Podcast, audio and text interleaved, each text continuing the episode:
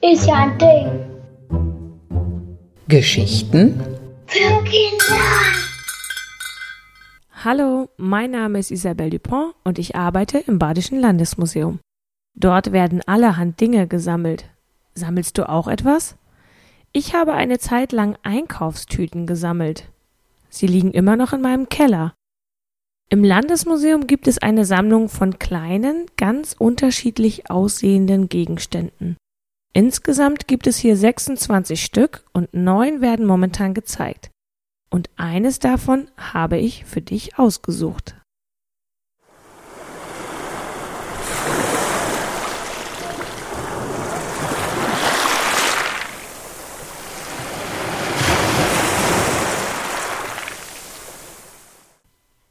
Was für ein Fang. Der wird uns für zwei Tage reichen. Dort draußen waren aber auch wieder Fischschwärme unterwegs. Gut, dass du so weit ins tiefe Wasser gehen kannst, Langbein. Ja, Langarm, heute war es eine einfache Sache. Aber ohne deine langen Arme hätten wir nie so weit hinuntergreifen können, um einen Fisch zu erwischen. Weißt du noch, als wir uns kennengelernt haben? Oh ja. Wir begegneten uns in der kleinen Bucht am Südufer der Insel. Ich war kurz vorher dort gestrandet. Der Sturm hatte mich aufs Meer hinausgezogen, weit weg von meiner Insel. Wie gut, dass du hier gestrandet bist. Bei uns ist noch so viel Platz. Ein bisschen erschrocken war ich schon, als ich dich gesehen habe. Deine langen Beine waren mir unheimlich. Ja, so ging's mir auch.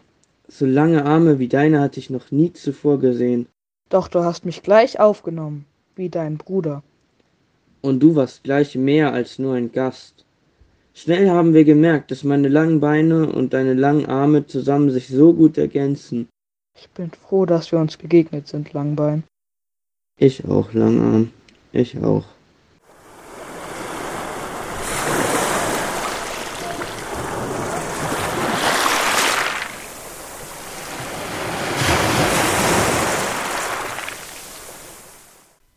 Die beiden Männer sind Ashinaga, Langbein und Tenaga, Langarm. Sie haben erkannt, dass es viel besser ist, ihre Eigenheiten zu nutzen und sich zusammenzutun.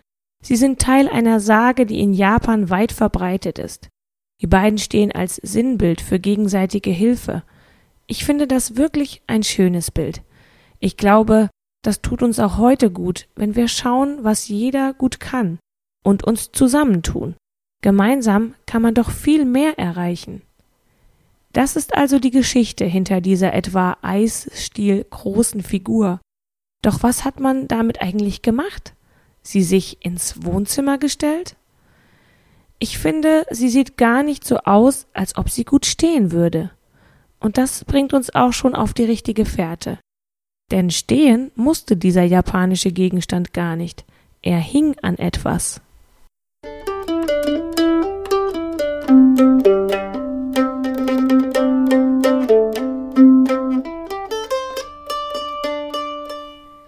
Japaner trugen im 17. Jahrhundert, also vor 400 Jahren, na, kommst du drauf?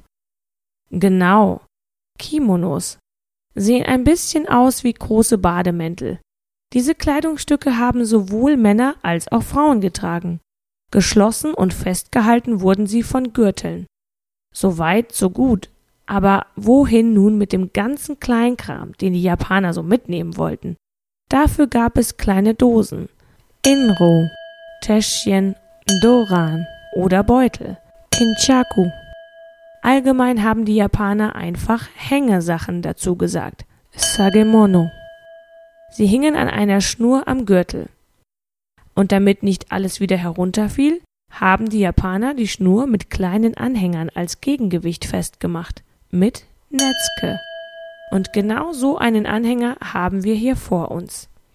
Erst haben die Japaner einfache Wurzelhölzer verwendet oder Knochenstücke, aber nach und nach bekamen die Netzke immer genialere Formen. Und manche nahmen eben allgemeine Themen oder japanische Sagen auf, wie die von Langbein und Langarm. ob meine Einkaufstüten auch so vielseitig sind?